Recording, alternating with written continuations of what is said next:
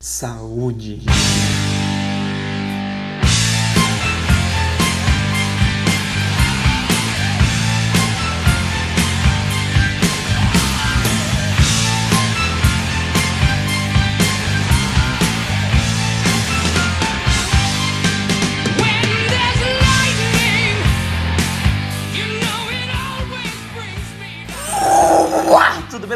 Tudo certinho, pessoal? Aqui quem fala é o Léo novamente, tudo tranquilo, estamos de volta depois de muito tempo novamente e eu vou ter que me desculpar de novo, tá tudo muito corrido, tá tudo muito complicado, não foi dessa vez o...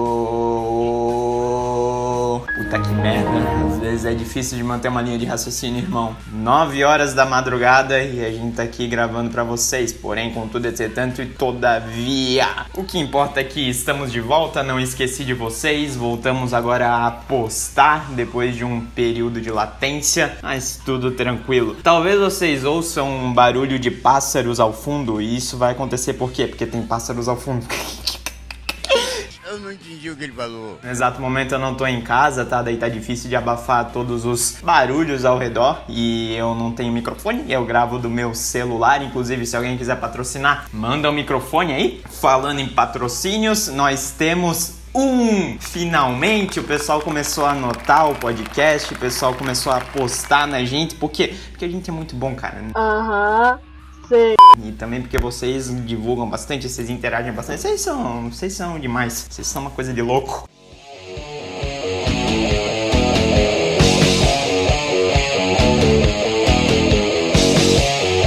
Patrocinador é a Loja Liberdade, uma loja que realmente defende a liberdade. Eles estão lançando novos modelos em breve. Os que tem já são maravilhosos. Eu vou deixar o link do Insta deles aqui na descrição para vocês darem uma olhadinha, já se atentarem para fazer pedidos e tudo mais. E vamos dali, os caras são bons demais. Obrigado e um abraço para vocês. Caso um abraço pro patrocinador. Abraço para vocês ouvintes não, uma vez que vocês não estão me dando dinheiro, não zoeira.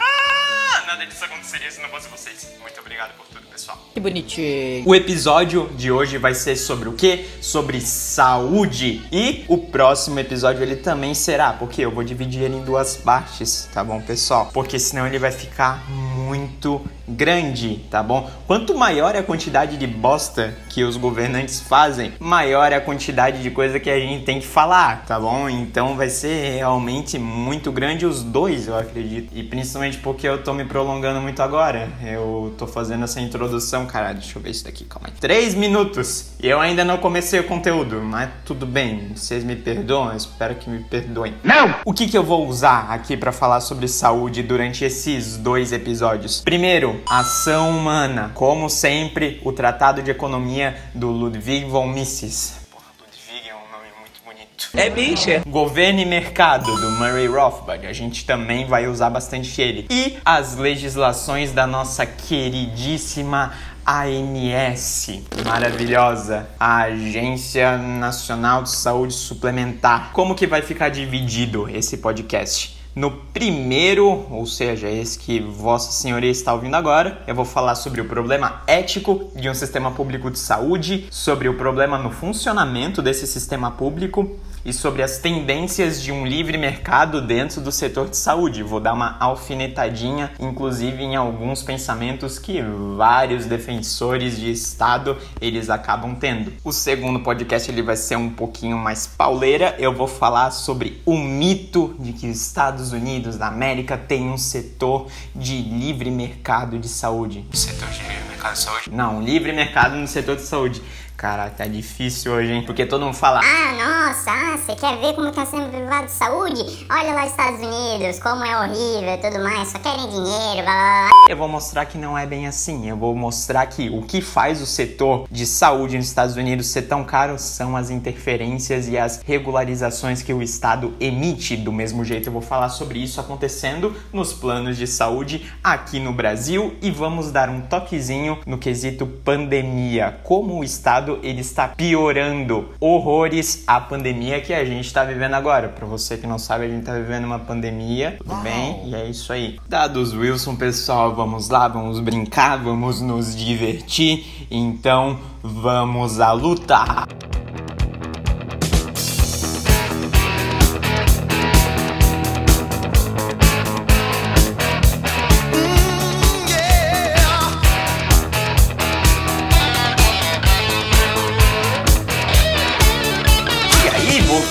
E é isso aí. Vamos começar agora pelo problema ético de um sistema público de saúde. Como qualquer coisa que o Estado ele vai lá e oferece. Vamos deixar bem claro que se fosse pra gente fazer uma grande refutação, mostrar pra uma pessoa que não é certo a gente ter um sistema público de saúde, era só a gente falar o- a simples frase: imposto é roubo. Não adianta. Ética é ética. Imposto é roubo. Você tem a opção de não pagar, você não tem a opção de não pagar. Uma pessoa pode vir e falar: tá, mas é só você sair daqui do Brasil, então daí você vai, sei lá, para os Estados Unidos da vida que não tem um sistema público de saúde.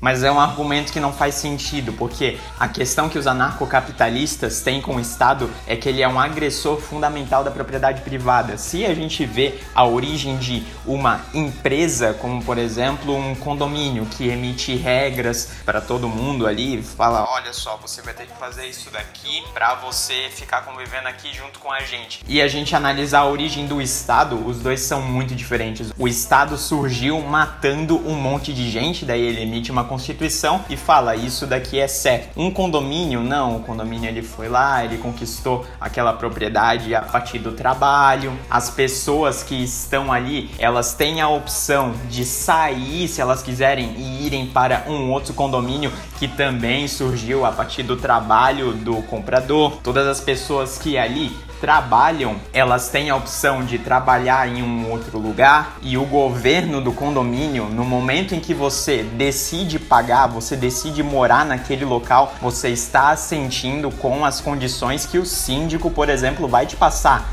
Não existe o negócio de, ah, esse síndico ele tá me agredindo. Vocês ouviram? Porra, até tremeu meu chão aqui, mas enfim.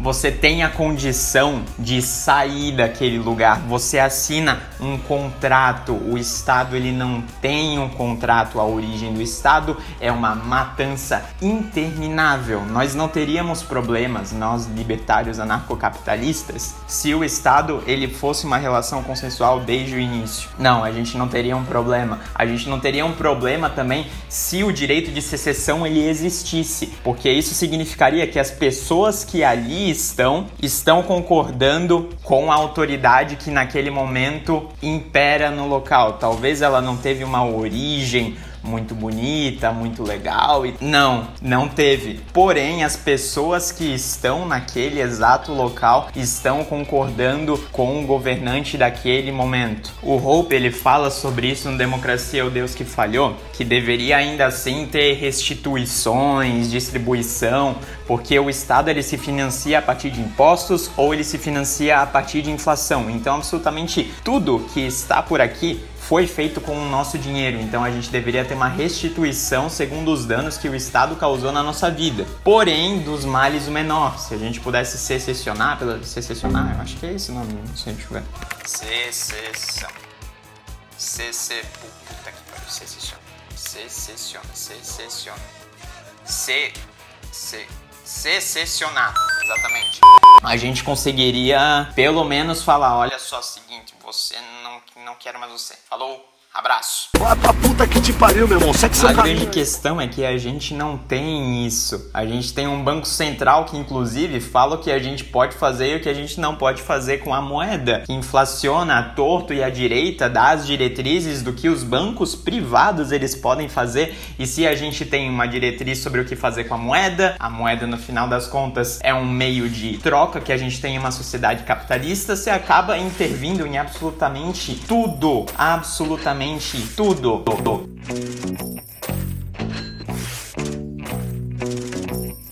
Mesmo jeito, a gente tem esse tipo de intervenção dentro dos planos de saúde, que se é falado o que, que eles podem fazer, o que, que eles não podem fazer. Tudo isso se sustenta a partir do quê? A partir de impostos, que são uma forma ilegítima de cobrar alguma coisa de alguém, porque o Estado não tem uma origem ética pelo não reconhecimento da propriedade privada. E a única forma de a gente ter um serviço ético é a partir de uma anarquia de propriedade privada, que é o capitalismo.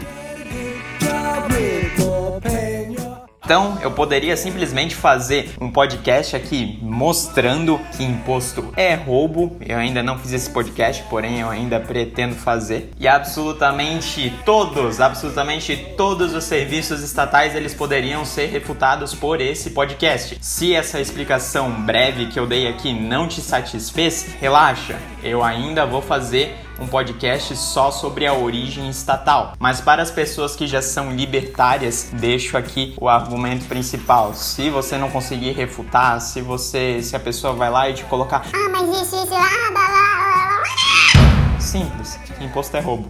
Não adianta. Ética é ética, não devia existir. E a grande questão é que quando a gente tem essa origem, esse sistema compulsório e a gente implica direitos positivos do tipo as pessoas têm direito à saúde, que é o que diz a Constituição de 1988, a gente começa a ter umas coisas horríveis se a gente analisar eticamente. Uma coisa que eu falo sempre para as pessoas que defendem Estado e direitos positivos e elas sempre acabam dando uma tela azul e elas também falam que Não, mas isso daí nunca aconteceria, lá, lá, lá, lá. é que um direito positivo ele vai implicar em uma obrigatoriedade. Imaginem que ninguém, absolutamente ninguém quer trabalhar para o Estado. A saúde, ela é um direito, as pessoas têm que ter saúde. Portanto, alguém vai precisar atender. Quem vai atender? Vai ser um governante? Não, quem vai atender vai ser uma pessoa que A tuberculose é provavelmente a doença é mal. Vai ser uma pessoa da área da saúde, vai ser um médico, vai ser um enfermeiro, vai ser um médico veterinário se você for um animal, também estiver me ouvindo, inclusive salve para os animais, eu acabo nunca dando um alô como eu deveria para todas as classes sociais. Enfim, do histórico de droga desse cara. caralho, tá passando uma máquina aqui.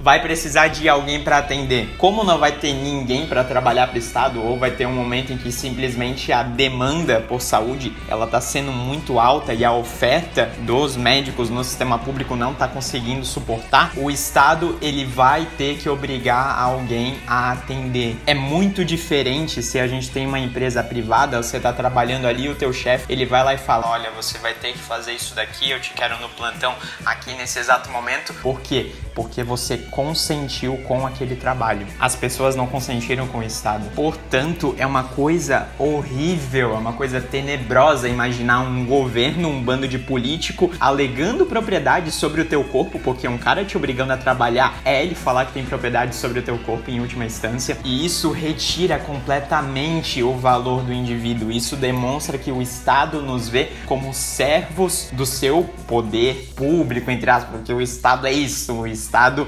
ele é o poder público, ele é a máquina do povo. O indivíduo perde completamente seu valor. É a mesma coisa que a gente falou ali na guerra, no final das contas, e é uma coisa que a gente está vendo na pandemia, de pessoas que tiveram que colocar os seus nomes em registros para elas serem obrigadas a atender. Ah, mas ela só vai ter que pagar uma multa e tal, uma coisa assim. Tá, e se ela não pagar essa multa? Em última instância, o Estado ele se sustenta a partir da agressão. Em última instância, vai jogar a pessoa na cadeia e falar: oh, como assim? Você não quer ajudar as pessoas. Sendo que isso daí também é um mito que as pessoas, em uma mentalidade coletivista, acabam fazendo. Onde é que tá o vínculo entre eu ser uma pessoa e eu dever alguma coisa para a sociedade? Cadê esse vínculo? É, a pessoa pode falar: ah, Ah, você tá sendo muito egoísta pra ajudar as pessoas e tudo mais. Tá, talvez a pessoa ela esteja sendo egoísta, mas ela tem o direito total de ela simplesmente ficar na dela e não se submeter a um risco.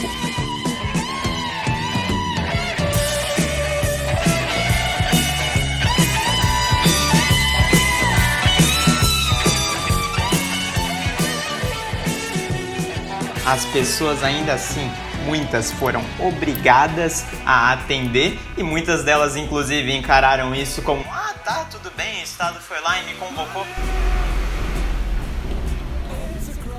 Outro caminhão. Mas beleza.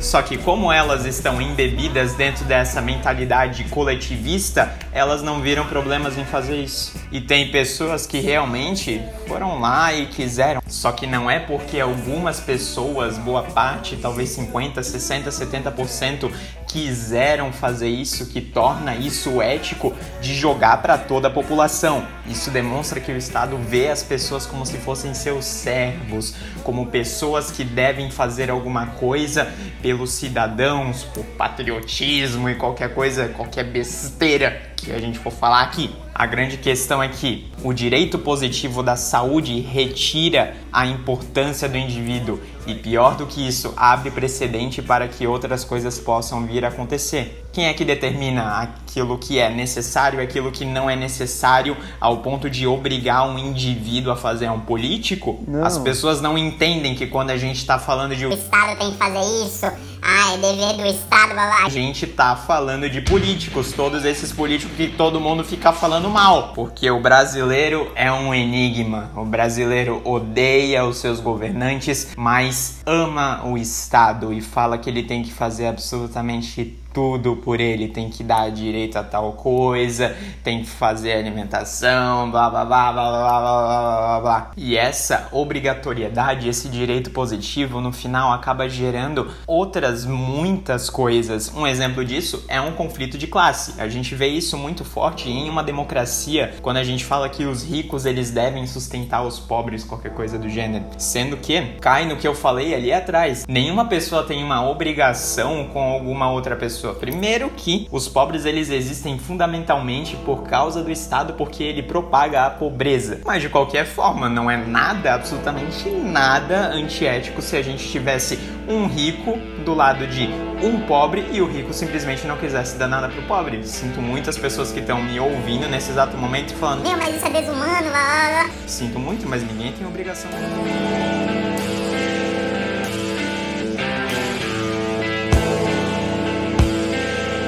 A gente pode colocar aqui um outro exemplo, alguma coisa completamente avulsa. Você tem uma caneta e você tá escrevendo com essa caneta e alguém vai lá e te pede: "Ô, você pode me dar essa caneta, por favor?" Gente, você vai e fala: "Meu, mas nada a ver. A pessoa não tem obrigação de dar essa caneta para outra." É o mesmo exemplo. Você pode vir e falar: "Não, mas é diferente." Outra ocasião, a pessoa ela tá realmente necessitando do dinheiro e tudo mais. Tá, mas qual que é a régua que você vai usar para medir isso? A partir da escala X de necessidade, então a pessoa ela vai precisar dar o dinheiro para outra pessoa, blá, blá. Sério? Me fala? Qual que, qual que é o ponto? Qual que é o ponto que a gente precisa ajudar as outras pessoas? Isso não existe.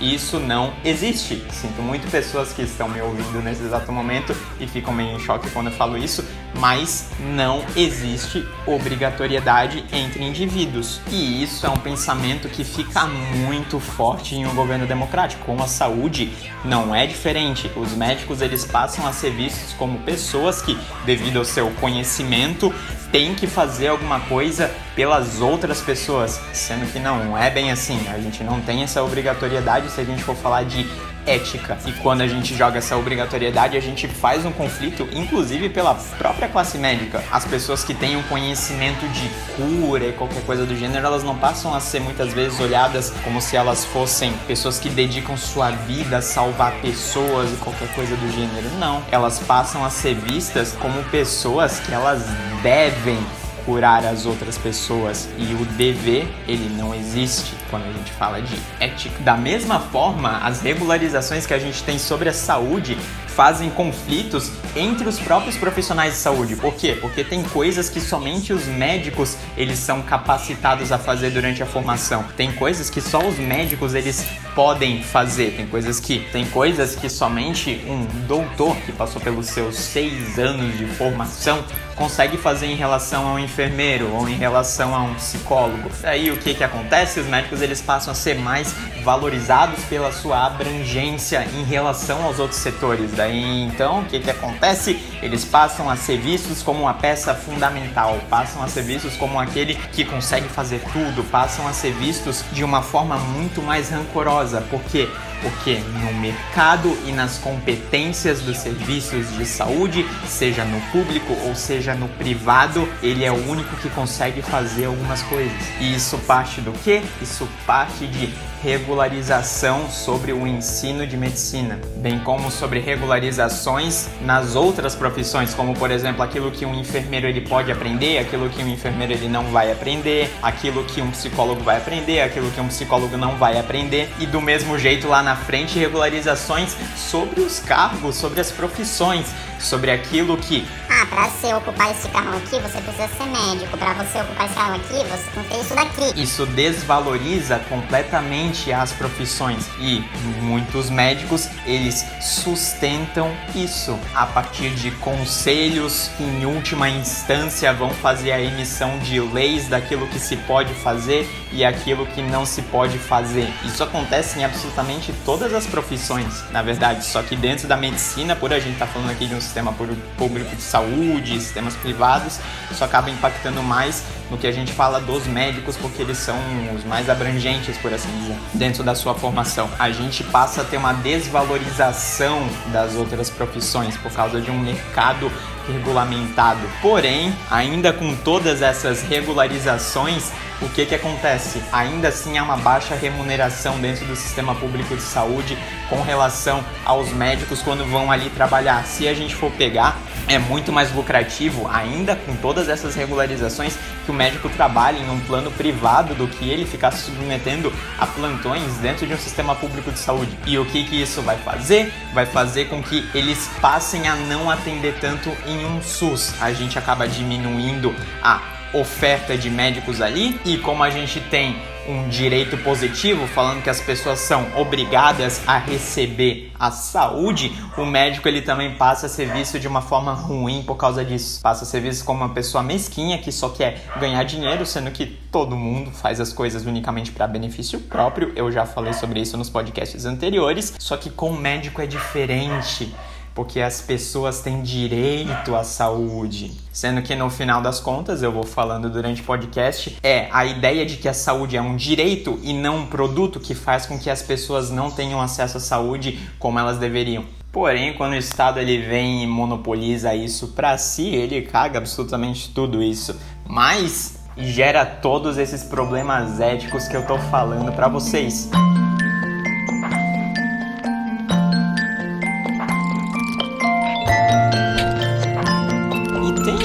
Outro problema aqui que as pessoas também dificilmente se tocam, porque tá muito enraizado nelas que a saúde realmente é uma coisa que elas precisam estar pagando. Mas vocês conseguem perceber que quando a gente fala de um direito a qualquer coisa, a gente está falando que um político sabe o que é melhor pra gente? A gente está falando que um político ele tem o direito de roubar o nosso dinheiro para dar aquilo que a gente na cabeça dele precisa. Vamos tirar da cabeça que a gente está falando de saúde. Quem é que pode falar para mim o que, que eu preciso, o quanto eu devo gastar com determinada coisa? Só eu mesmo consigo fazer isso. Nenhum político pode pegar meu dinheiro e falar: Olha só, eu vou usar o teu dinheiro porque você é burro e você tem que gastar tantos reais em saúde. Vocês fazem ideia do quão idiota que é isso? Quem é que vai determinar o que que é necessário para mim se não eu mesmo? Qual que é o fator que denota aquilo que é realmente necessário? Qual que é a régua que você vai usar para medir isso também, minha gente? Não tem uma régua. O único que sabe aquilo que é melhor para si é o próprio indivíduo. Talvez seja uma escolha que você vai lá e pensa: "Eu acho que você devia gastar com saúde porque você, sei lá, porque sei lá, você tá doente". Mas você não tem o direito de pegar essa pessoa, colocar no carro e mandar ela pro médico obrigatoriamente. Você não tem esse direito. Você não pode fazer isso com ninguém. Só os indivíduos eles sabem aquilo que é melhor para si, porque é assim que eles agem. Um indivíduo sempre age de forma aí de um patamar de menor satisfação para um patamar de maior satisfação. Se isso é inteligente ou se isso não é inteligente, se aquela decisão é boa ou se ela é ruim no longo prazo, daí são outros 500. Daí é uma outra conversa. Mas isso não muda o fato de que é sempre o indivíduo quem deve decidir. Quando a gente implica um direito positivo, quando a gente passa essa coisa para o Estado que é ilegítimo, a gente está tratando as pessoas como crianças. A gente está tirando o direito delas de decidir por si só. E a gente abre precedentes também para políticos fazerem o que quiser com o nosso dinheiro. Porque eles já estão fazendo, no final das contas, falando aquilo que a gente deve consumir e aquilo que a gente não deve consumir.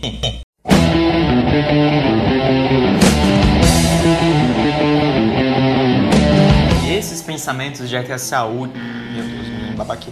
E esses pensamentos de que a saúde é um direito e não um produto vão gerar o quê? Problemas econômicos. A partir dessa compulsão, o Estado vai passar pelo problema do cálculo econômico que eu falei lá atrás no episódio sobre empresários e o porquê de o Estado ele não conseguir oferecer os produtos da mesma forma que uma empresa privada conseguiria fazer, ou seja, da forma mais eficiente possível. Quando a gente estuda a economia austríaca, tudo acaba ficando muito mais nítido. A gente passa a entender por que que acontece no SUS o que a gente chama de desperdício e de escassez. A gente vê vacinas vencendo e ao mesmo tempo a gente vê medicamentos em falta dentro desse sistema. Cara, por que que isso acontece? Porque o Estado não tem um pensamento de visar o lucro e o lucro no final das contas simboliza aquilo que a sociedade está demandando naquele momento. Uma empresa privada, ela também pode acabar fazendo apostas erradas e ela acabar desperdiçando um medicamento, por exemplo? Sim, ela pode acabar passando por isso. Porém, as chances elas são muito menores. E se isso acontecer, se você não for o comprador daquele plano de saúde, pelo menos não é o seu dinheiro que está sendo gasto. Contudo, o sistema público de saúde ele se submete a taxas completamente arbitrárias. Tem que ir tantos por cento para essa UBS por causa disso daqui, por causa dessa taxa que teve tal melhoria, eu tenho que mandar tantos por cento para lá. Sendo que no final das contas, a gente sempre tem o problema de escassez e desperdício.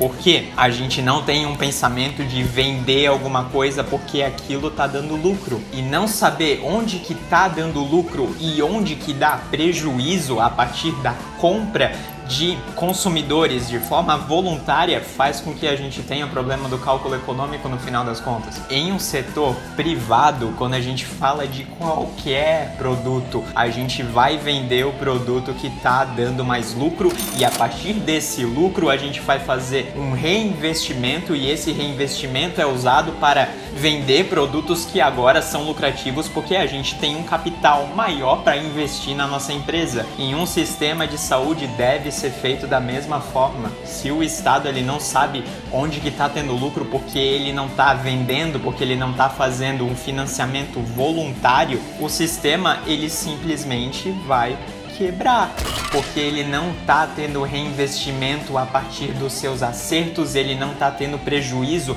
a partir dos seus erros. Ele simplesmente vai lá e vai falar: "A gente está precisando de mais dinheiro aqui no setor de saúde, tá tendo um problema de financiamento. A gente precisa de mais dinheiro. Ele vai aumentar mais imposto ou ele vai imprimir mais dinheiro e a sociedade vai sofrer com inflação, porque são as duas únicas formas de o Estado se sustentar.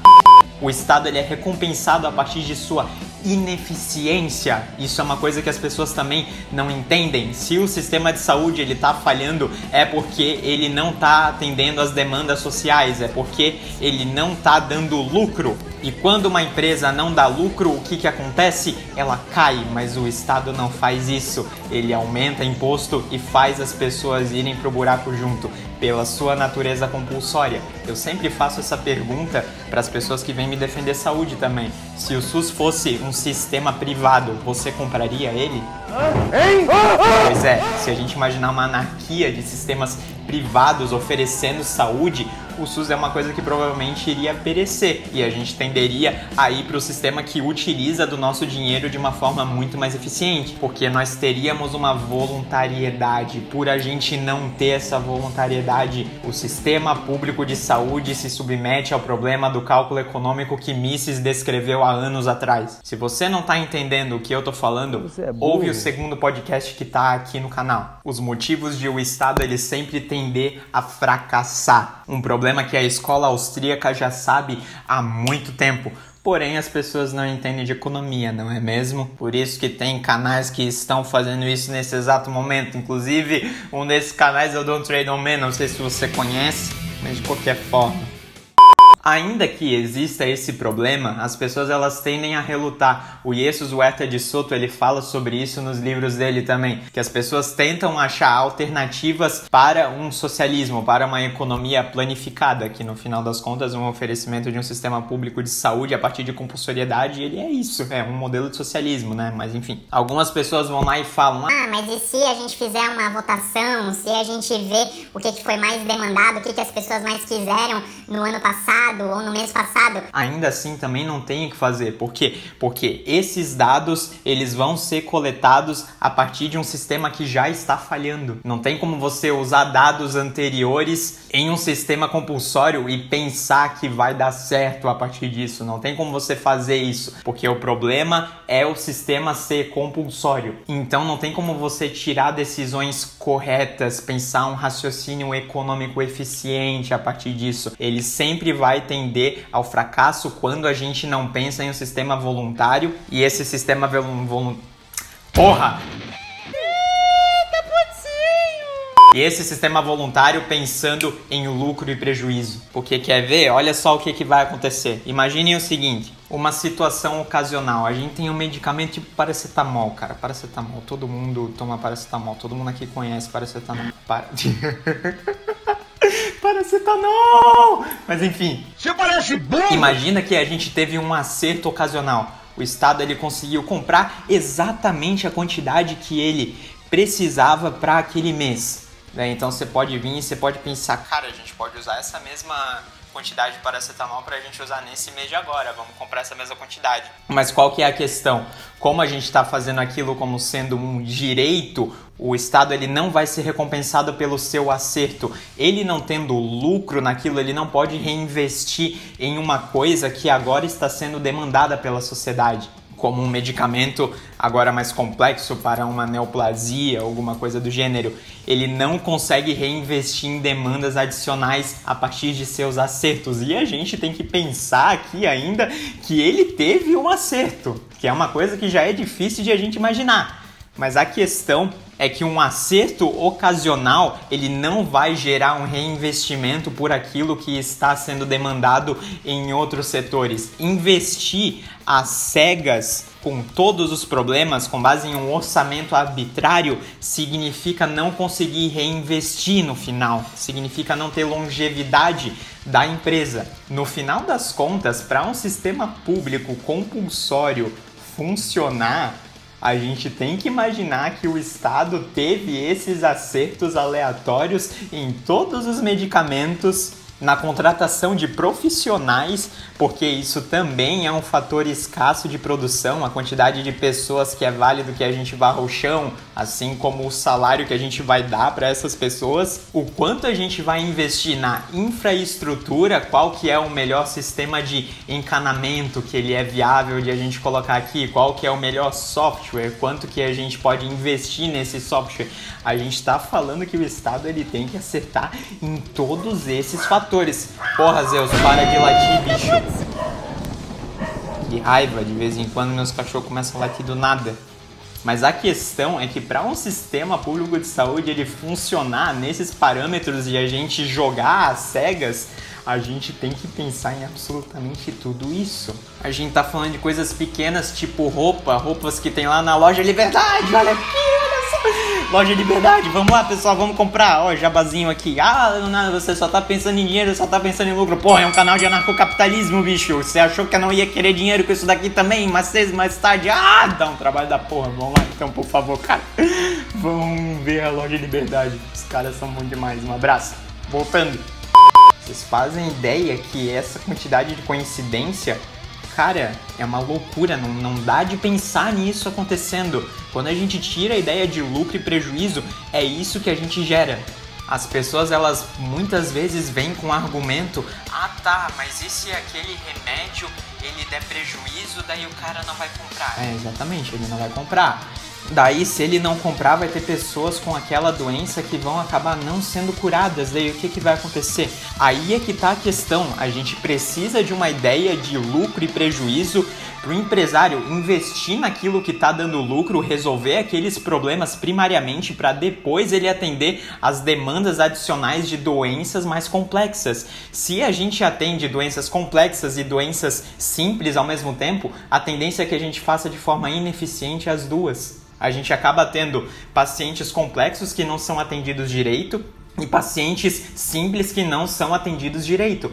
Ou a gente acaba tendo muito do extremo em um e muito do extremo em outro, como um sistema em uma região que ele acaba tendo um atendimento muito eficiente na parte de câncer, mas na parte de AIDS ele não tem tanto assim. Porque a gente não tá tendo uma ideia de lucro e prejuízo para abordar todos os setores, tanto complexos quanto simples, de forma eficiente.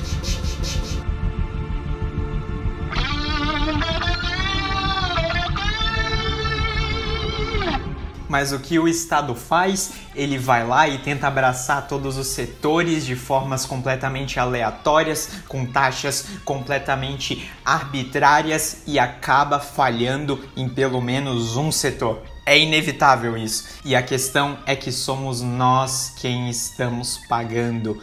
Ele abraça absolutamente tudo e acaba falhando em tudo. E isso gera um argumento que muitas pessoas acabam fazendo de Ah, você é contra o SUS, mas o SUS também faz isso. Você usa o SUS nesse setor, na parte de alimentos, na parte de fiscalização.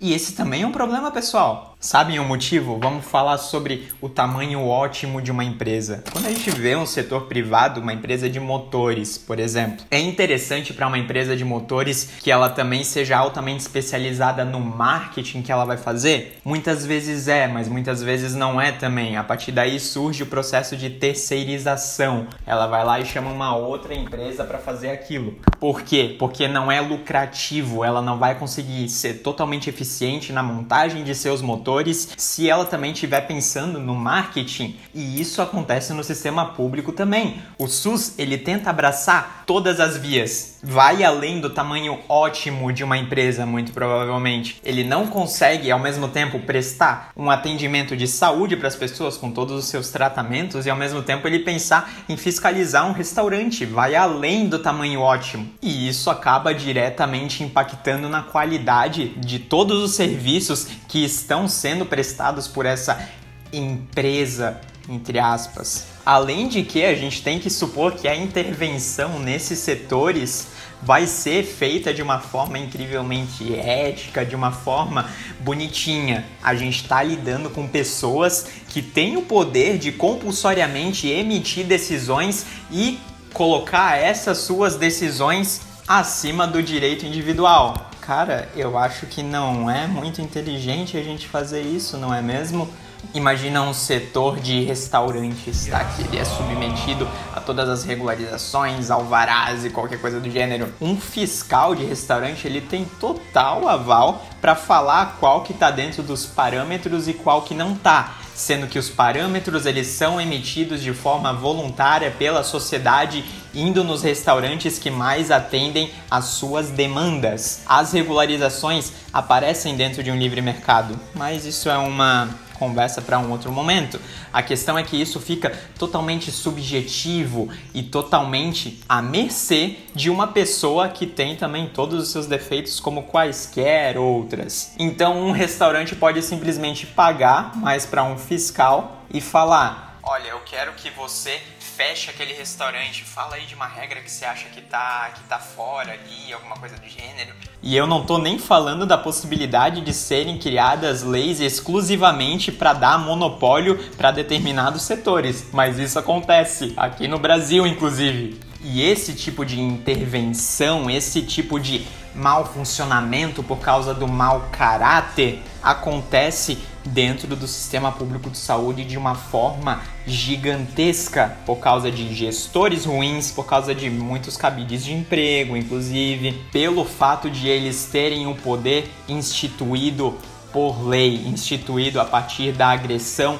instituído a partir da não voluntariedade. E eles são punidos por isso? Muitas vezes não. Muitas vezes eles passam a ganhar ainda mais pelo mecanismo que eu falei ali atrás, por o Estado ser recompensado a partir de sua ineficiência. Diferente do que acontece em um setor privado. Vamos falar agora das tendências que um livre mercado ele tem no setor de saúde. A principal, a gente já disse lá atrás que a saúde é um produto como qualquer outro. A gente ainda tem que fazer fatores escassos conversarem entre si para a gente ver aquilo que é mais lucrativo e aquilo que é menos lucrativo, simbolizando no final das contas aquilo que é demandado pela sociedade. E o que isso quer dizer? Quer dizer que a saúde, assim como tudo, tende ao barateamento. Percebam, mercados quanto mais desregularizados eles forem, sempre tendem a baratear o preço, sempre tendem a se tornar cada vez mais acessíveis para as populações marginais. Hoje, por exemplo, é um argumento que eu gosto muito de usar, uma coisa que eu gosto muito de falar, é que o pobre ele consegue comprar celulares de vários tipos, ele consegue fazer lá a sua vaquinha para ele comprar um celular, muitas vezes até um computador, mas ele não tem acesso a um sistema de saúde, porque ele é muito mais pesadamente regulado do que um setor de tecnologia. Porque o setor de tecnologia, a partir da concorrência entre os empresários, sempre vai para o pensamento de eu tenho que oferecer o melhor produto possível pelo menor preço possível, a partir das condições que eu tenho nesse mercado, a partir das condições que eu tenho nesse sistema de preços, a partir da quantidade de plástico que eu posso comprar, a partir da quantidade de fios que eu posso comprar, a partir da quantidade de metal que eu posso comprar.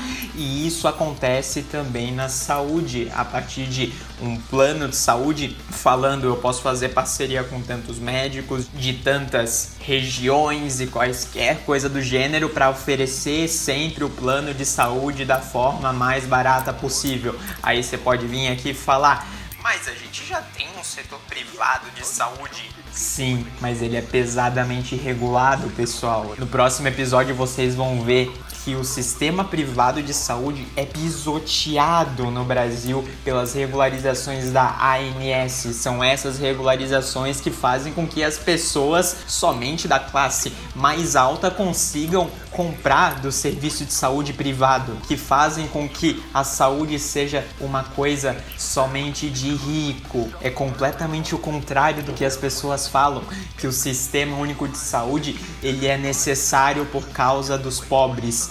Não, o que nós vemos quando estudamos economia e entendemos todos os mecanismos é que o Estado compulsoriamente vem como salvador em um setor enquanto ele está esmagando e impedindo a iniciativa privada de fazê-lo, porque a tendência é sempre a concorrência gerar um preço mais barato e tornar a saúde mais acessível, tornar as pessoas cada vez mais saudáveis. Porém, muitas pessoas simplesmente não entendem isso e passam a falar absurdos. Eu ouvi um podcast, inclusive esses dias, que falou que é muito mais lucrativo para um setor privado, que as pessoas cheguem incrivelmente doentes e a partir dessa doença os médicos lucrem cada vez mais com uma maior quantidade de exames. Tá, cara, quer dizer que você tem todo esse seu entendimento de quais que qual que é a maior margem de lucro você sabe absolutamente tudo isso.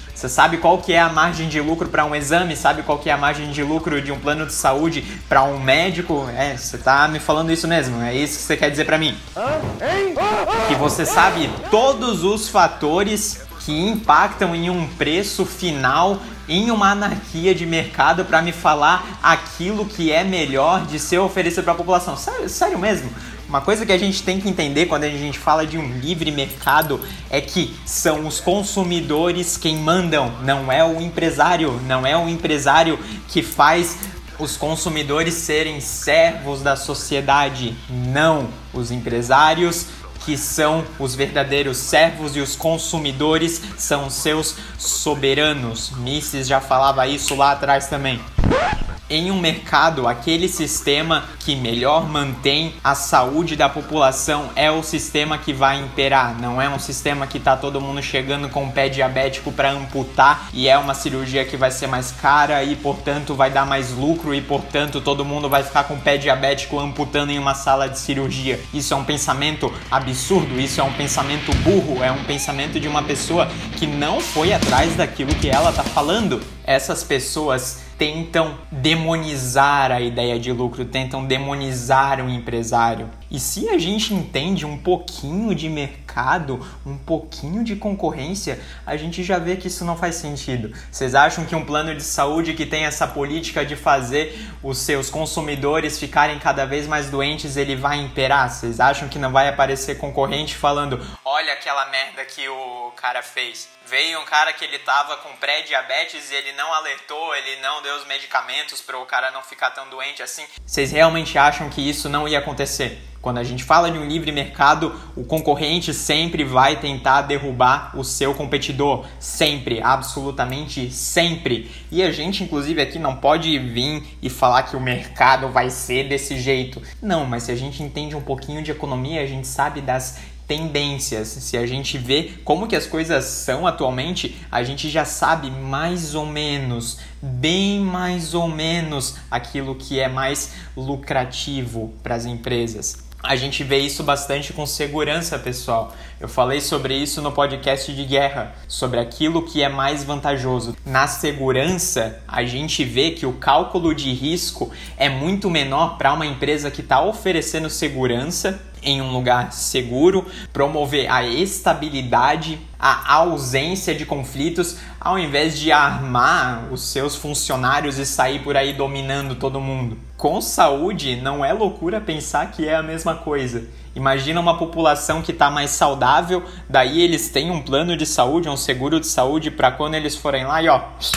eles acionarem esse plano ou esse seguro de saúde. Vocês têm que entender que enquanto essa população está saudável, o sistema de saúde privado ele está recebendo sem gastar nada. O cálculo de risco é muito menor. Tem sistemas de saúde que eles vão tentar se aproveitar e fazer procedimentos indevidos é óbvio que vai, pessoal. Do mesmo jeito, vão ter serviços de saúde em um modelo privado que vão errar. As pessoas não são perfeitas, portanto, o mercado ele também não vai ser perfeito. A gente vai ter atitudes erradas. Porém, essas atitudes erradas elas podem causar prejuízo. Ainda que essa atitude indevida ela tenha dado mais lucro para a empresa, em um cenário hipotético, vocês têm que entender que um concorrente ele também pode chegar e falar: olha só o que ele fez. Olha o que aquela minha empresa rival fez. Fez um procedimento que não precisava. Submeteu o paciente a um exame doloroso ou qualquer coisa do gênero. A gente tem que pensar também que médicos, eles constantemente, eles também vão ficar competindo pelo melhor serviço possível.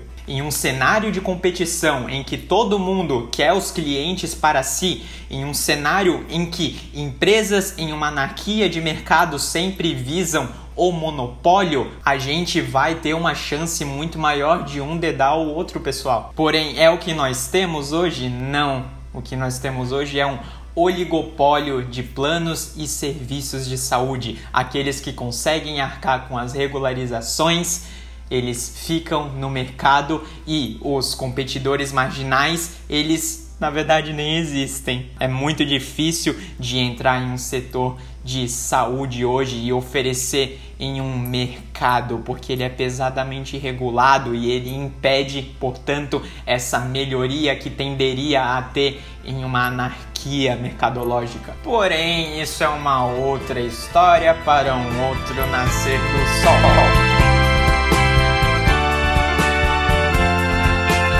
No mais seria isso, pessoal. Desculpem se eu acabei me exaltando em alguns momentos, porque esse daqui é um assunto que eu particularmente olho e é um tabu, é um tabu gigantesco. Mesmo se você for falar com uma pessoa que ela é mais liberal, que ela gosta mais assim de mercado do que outras, cara, quando você for falar, eu acho que saúde tem que ser privatizada, isso não devia existir. Cara, ainda assim ela vai olhar e ela vai falar.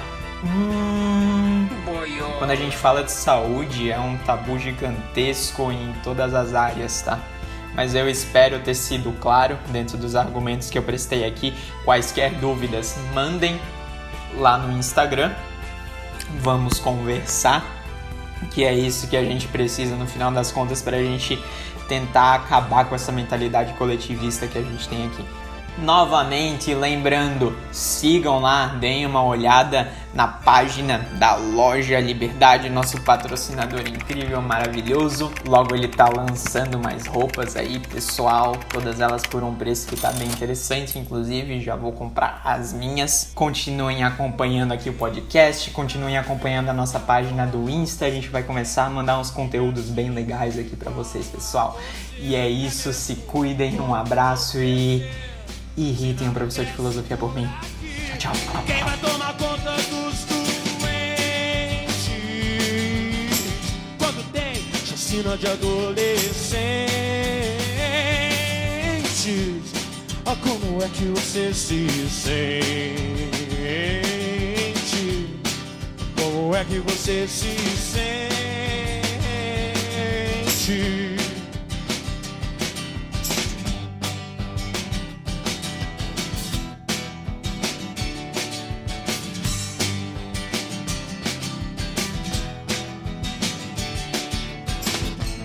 Em vez de luz, tem tiroteio no fim do túnel. Oh, sempre mais do mesmo. Não era isso que você queria ouvir. A bondade sua me explicar com tanta determinação. Exatamente o que eu sinto, como penso, como sou. Eu realmente não sabia que eu pensava assim.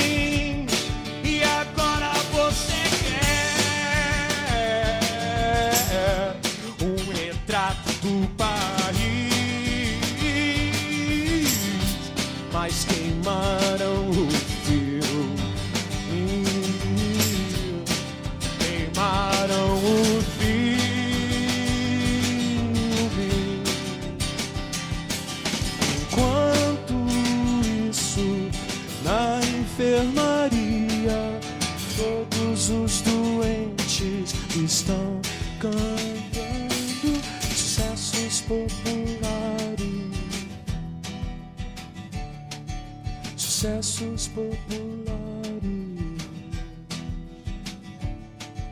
Sucessos populares. Sucessos populares.